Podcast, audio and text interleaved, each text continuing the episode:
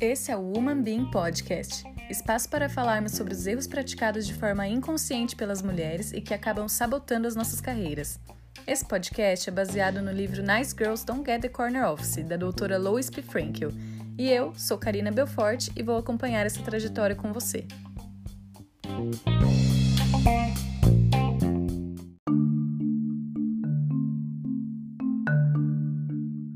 Será que nosso instinto materno e protetor tem a ver com o tema de hoje? Você se identifica com os valores do meio em que você trabalha?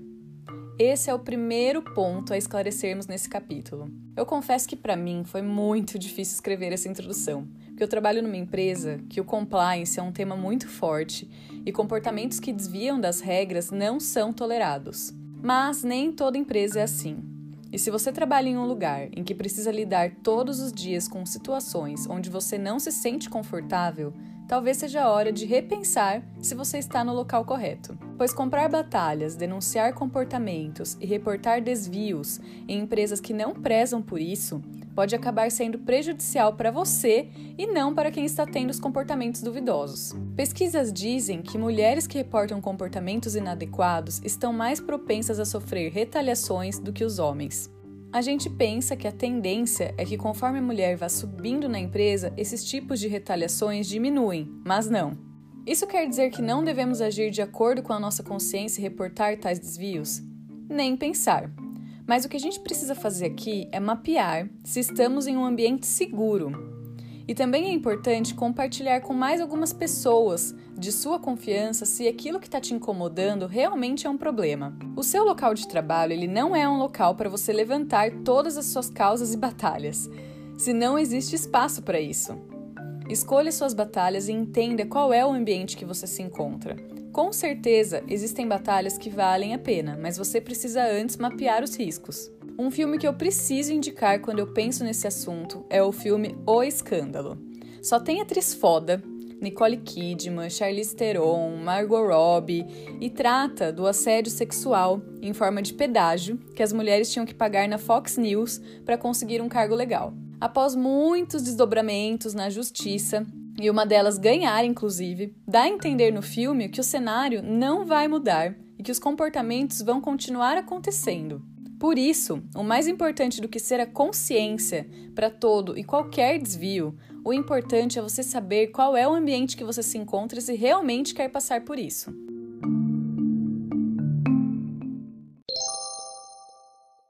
Você já está seguindo o nosso podcast? Se ainda não está, por favor se dirija para o botão seguir e clica nele. Assim você será notificado toda vez que tiver um episódio novo por aqui. Pelo meu Instagram, eu também estou dividindo bastante informação sobre os episódios do Woman Bean. Se tiver interesse, me segue lá também. Meu Insta é Karina Belfort, Karina com C.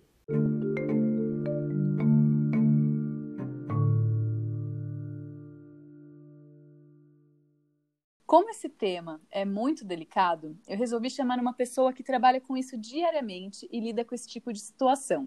Alguém de compliance. A Rogéria Gieremec é Global Chief Compliance Officer na Latam Airline Group. Além disso, ela também é embaixadora do CWC, Compliance Woman Committee, e eu achei isso demais. Rogéria, é um prazer ter você aqui com a gente. Bom, o prazer é todo meu, é uma honra, na verdade, estar falando com você. Conta para nossa audiência quem é a Rogéria. Olha, eu sou uma advogada formada há 33 anos, estou casada há 28 anos e tenho filhos gêmeos, um casal de 17 anos e meio. Trabalho na Latam, como você já disse, e também sou a embaixadora do Compliance Women Committee, mas também presido as comissões de estudos de compliance da OAB de São Paulo e do IASP, a do IASP, inclusive, desde 2013. Também sou membro do Conselho Consultivo da Alliance for Integrity e saia fundadora do Jurídico de Saias. Então conta Sim. pra gente como que foi a sua formação profissional e carreira até agora. Eu vou dar uma resumida, porque o fato da gente ficar antiguinha, a gente tem muita coisa para contar, né? Mas eu fiz direito na Faculdade de Direito de São Bernardo do Campo. Depois eu fiz meu mestrado em Direito Administrativo na PUC. e eu obtive a certificação de CCEP, Corporate Compliance and Ethics Professional, pela SCCE, Society of Corporate Compliance and Ethics, que é bem conhecida assim no meio, né? Em 2011, essa certificação. Eu comecei a trabalhar no Banespa, há muitos anos, depois, eu entrei por concurso, depois, por concurso interno, eu virei advogada do banco, fiz minha carreira no jurídico lá. Cheguei a ser assessora direta do chefe de departamento, que é o equivalente ao diretor jurídico, que me convidou, depois da privatização, para ir para a Serasa trabalhar com ele e gerenciar toda a parte preventiva do jurídico. Lá eu descobri o compliance, descobri risk management e me apaixonei loucamente por compliance. Então, comecei em 2009 a trabalhar com, com essa matéria. Em 2011, eu fui convidada para montar o departamento de compliance. E aí, realmente, eu me encontrei, eu vi que era o que eu queria fazer da minha vida, que era o meu propósito. E fiquei lá. Em 2014, eu fui convidada para assumir uma função global é, implementando compliance, o programa de compliance na América Latina, Europa, Oriente Médio e África. E aí, em 2015, eu fui convidada para trabalhar na Latam. Nossa, um mega currículo, hein? Bastante coisa. então, você entende bastante sobre esse tema. E aí, eu queria saber de você, falando sobre o tema de hoje, se você concorda que nós, mulheres, por diversos padrões aí, né, e comportamentos que a gente tem, se você concorda que nós somos mais propensas a reportar os desvios, até aqueles mínimos desvios. Sim, o que eu percebo é que a mulher costuma ser mais rígida com o cumprimento das normas. Isso eu percebo em geral. Existem muitos homens que também têm esse comportamento, mas pela minha experiência, pelo, eu não estudei isso profundamente, não sou psicóloga, nem antropóloga, nem nada do gênero, mas assim, pela minha vivência, eu percebo que as mulheres costumam ser mais rígidas no cumprimento das regras estabelecidas. Então, é natural que nós, como mulheres, percebamos quando há um descumprimento, um desvio ou mesmo uma suspeita e levantemos as mãos, dizendo: uhum. olha, eu acho que isso não está bem. Eu acho que essa é uma característica talvez feminina, não, não posso afirmar isso, mas eu percebo essa, essa questão do rigor com as regras. E como é que eu identifico se a empresa que eu trabalho vai de fato agir com o desvio que eu vou reportar? Então, no meu caso, eu tenho certeza absoluta de que tudo será verificado, porque é a minha área que atua, né? Que apura os fatos e coordena as investigações. Agora, o que me parece é que todo mundo tem que estar muito alerta com relação à empresa em que trabalha. É uma questão bastante forte essa de você efetivamente sentir que as normas são para valer, que tem um tom de top efetivo, é, você tem confiança na equipe de compliance, na equipe que apura todas as denúncias, no sentido de que elas efetivamente serão verificadas, que não vai ficar simplesmente é, guardado ou arquivado aquele caso. Por isso é tão importante a garantia da não retaliação ao denunciante e do anonimato nos países em que a lei o permita. Né? Tem países da Europa, por exemplo, em que você é obrigado a se identificar, mas ainda assim a confidencialidade é assegurada. Então, acredito que se você está numa empresa que tem um programa de compliance, que tem uma denúncia, você tem que partir do pressuposto de que aquilo vai ser apurado. E se você percebe que você faz uma denúncia e aquela denúncia não tem um retorno por parte de quem deveria apurar, você não recebe nenhum feedback e as coisas que você entende e sabe que são erradas continuam acontecendo, então talvez seja o caso de você pensar se você está no lugar certo. Na sua opinião, você acha que a gente deve reportar desvios que não tem nada a ver com a gente? Então, Karina, aí eu te digo uma coisa. Na minha opinião, não existe um desvio que não tenha nada a ver com a gente. A gente faz parte de uma sociedade, de uma organização. Todos os empregados e colaboradores são, sim, responsáveis pelo cumprimento das regras da empresa, das normas de conduta, das políticas, dos procedimentos, das regras de segurança. E um desvio pode ocasionar prejuízos, perda de clientes, danos à imagem, ou seja, podem causar a minha demissão, podem me afetar. É, uma empresa é um ecossistema vivo, interligado, e todos nós que fazemos parte desse ecossistema somos responsáveis pela sustentabilidade é, dessa organização. Né? Ou você veste a camisa, ou então você não veste. Então, é, eu, eu, trabalhei muitos anos né, na Serasa e o presidente que trabalhou lá, o Elcio Deluca, ele dizia o seguinte: não tem telefone que toque na empresa que não seja para você. O telefone é para você. Você tem que atender. Você está passando, você é do jurídico, você está passando na área é, de contas a receber e toca o telefone, é para você. Você pode atender, você não vai conseguir resolver, mas você vai anotar o recado, você vai mandar um e-mail para a pessoa dizendo o que, que aconteceu, que você atendeu, quem que foi que ligou, qual o número. Eu acho que esse é o espírito que a gente tem que, que apresentaram uma empresa. E vou dar um exemplo que aconteceu ontem comigo. Eu estava aqui sentada, trabalhando o dia inteiro, olho pela janela e vejo a, a moça limpando o vidro no prédio da frente, com metade do corpo para fora, lá pelo 17, 18 andar. Isso é um risco tremendo. Se essa mulher cai do 17 andar, provavelmente ela vai morrer, você concorda? O que, que eu fiz? Eu tenho uma amiga que mora no prédio, liguei para ela, falei o andar, falei o prédio falei o que estava acontecendo, ela falou imediatamente: eu vou ligar para a portaria. Por quê? O que, que eu tenho que ver com outro prédio? O que, que eu tenho que ver com uma pessoa que eu não conheço? Gente, é uma vida. Eu estou vendo e eu vou ficar aqui de bracinho cruzado esperando. Ai, vamos ver se ela morre hoje? Não posso. Alguma coisa tem que ser feita. É assim que eu penso. Em relação a esses desvios, eu estou numa situação complicada, eu não sei se eu reporto, se eu não reporto não está ali diretamente linkada a mim. Na sua opinião, com quem que eu devo compartilhar esses desvios? Olha, é, cada empresa tem uma estrutura, né? Mas normalmente você, se tem um departamento de compliance, é o departamento de compliance.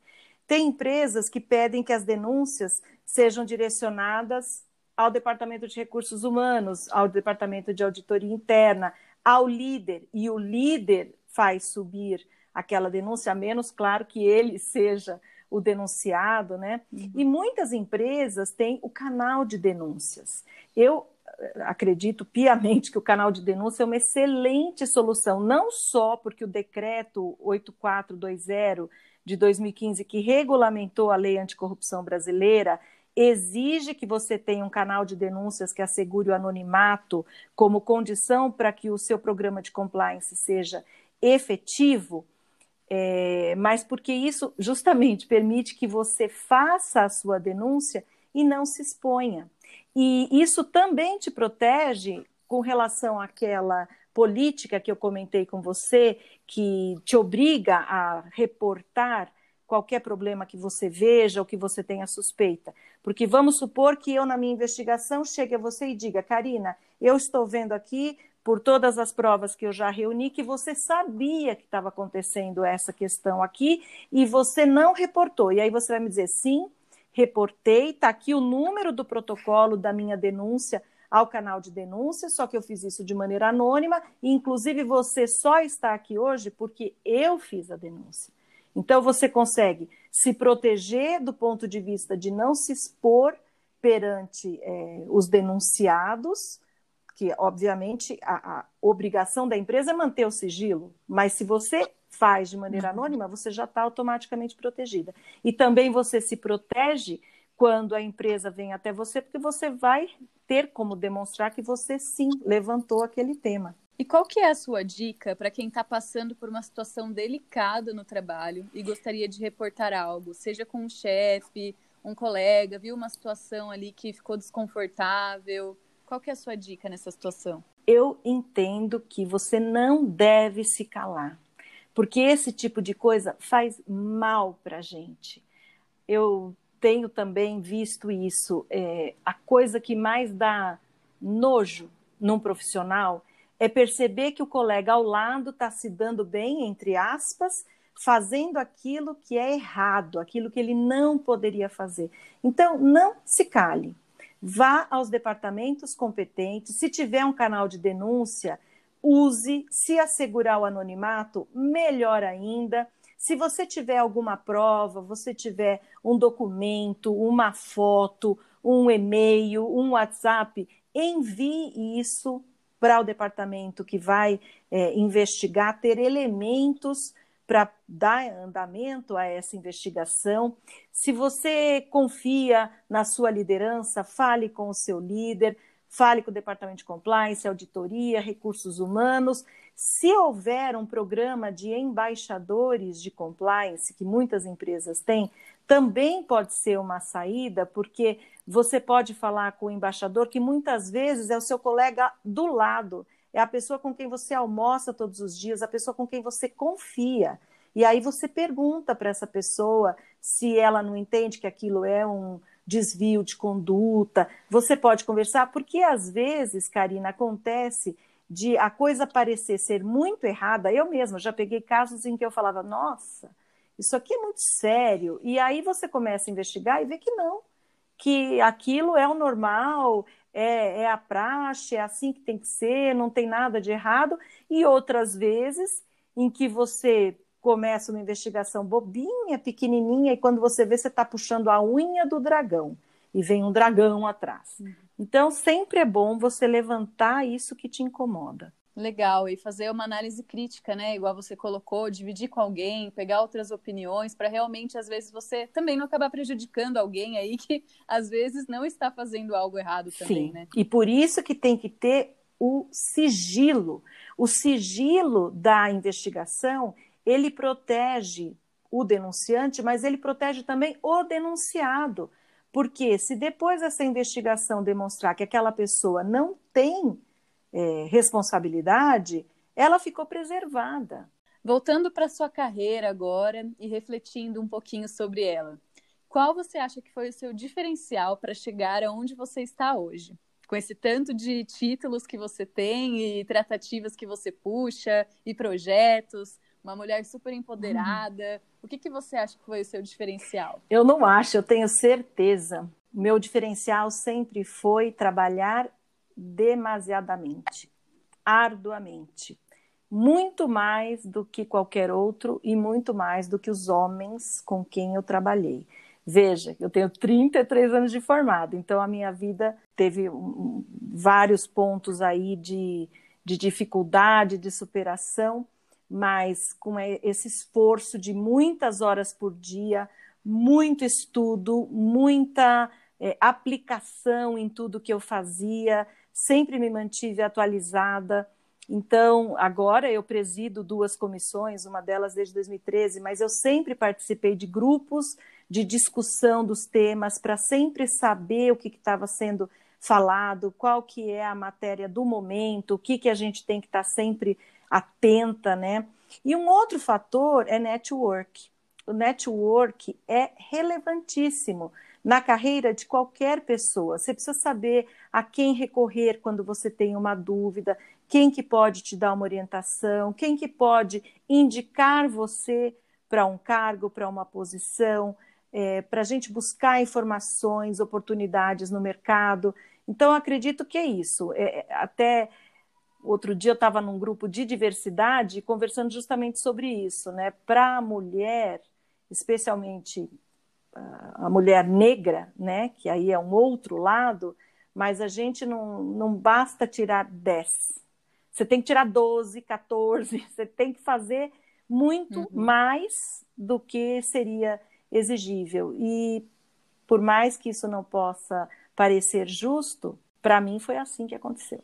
Tem algum erro que você se recorda, que você fala assim, nossa, esse foi o maior erro que eu cometi na minha carreira? Eu tenho uma lista, eu tenho uma... é o que eu falo, né? A gente trabalha muitos anos, então eu já errei muito, de muitas maneiras, mas eu acho que o pior de todos é que eu sou muito maternal, eu sou muito é, até protetiva em alguns pontos e muito exigente em outros. Então, eu acredito que se eu cometi um erro, um erro que eu não gostaria de repetir, é o de ter sido muito maternal em muitos momentos. O que quer dizer isso? Quer dizer de assumir para mim muitas tarefas que eu deveria ter delegado, mas acabei ficando com dó. Então, assim, quem ficava na empresa até 11 horas, meia-noite, era eu, e não quem tinha feito o trabalho e me entregado com um monte de pontos de melhoria é, de ter tomado para mim muitas questões que eu deveria ter deixado a pessoa, entre aspas, também se virar um pouco mais. Eu acredito que isso faz com que a pessoa cresça. E se eu consegui algum destaque, foi porque sempre me deixaram com essa obrigação de se vir aí, faz, aconteça, e eu quero isso para amanhã às 10 horas da manhã, não me importa que jeito você vai fazer não é o estilo de liderança que eu adote e não é o estilo de liderança que eu admire, mas foi o que me fez crescer. Então, eu acho que a minha dificuldade é conseguir dosar o grau de exigência que eu tenho e, e, e o empoderamento que eu deveria, de alguma maneira, conseguir impor mais para a equipe. Talvez seja esse uhum. o principal erro, mas tem muitos outros. Daria para escrever um livro. Tem mais alguma coisa que você queria dizer para nossa audiência? Alguma dica? O que eu tenho a dizer para nossa audiência é que compliance é apaixonante. Se você experimentar, dificilmente não vai se encantar pela matéria. É fazer a coisa certa porque é o certo a fazer. Ponto final. Mesmo que ninguém esteja olhando, mesmo que ninguém esteja fazendo fazer o certo, ponto final. E uma dica de livro que eu é, poderia deixar, porque foi um livro que me marcou muito, foi Em Busca de Sentido, de Viktor Frankl.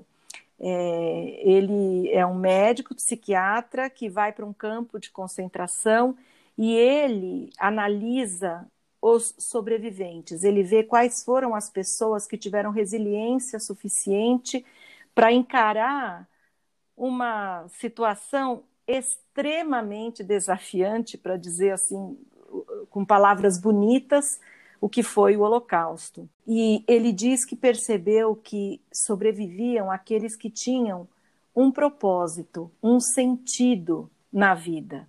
Aqueles que esperavam reencontrar a esposa amada para dar um último beijo, aqueles que esperavam reencontrar o filho querido que tinha sido afastado dele, aqueles que tocavam piano e sonhavam com o dia que voltariam a tocar, ou seja, é a paixão que nos mantém vivos.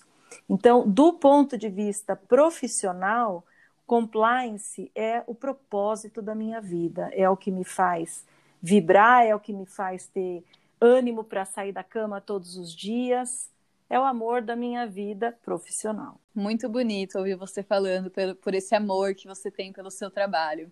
É por isso que a gente consegue ver o quanto você se dedica também a isso, né? Então eu queria te agradecer pela sua participação. Você foi muito aberta desde o momento que eu te mandei mensagem no LinkedIn, quando ainda quando eu falei que era para falar desse tema, mais ainda. Eu tenho muito orgulho quando eu me deparo com mulheres fortes e inteligentes como você. Eu te desejo todo o sucesso do mundo e conte comigo também quando você precisar. Muito obrigada, conte também comigo. Uma grande honra ter recebido esse seu convite, uma excelente oportunidade, eu só posso agradecer.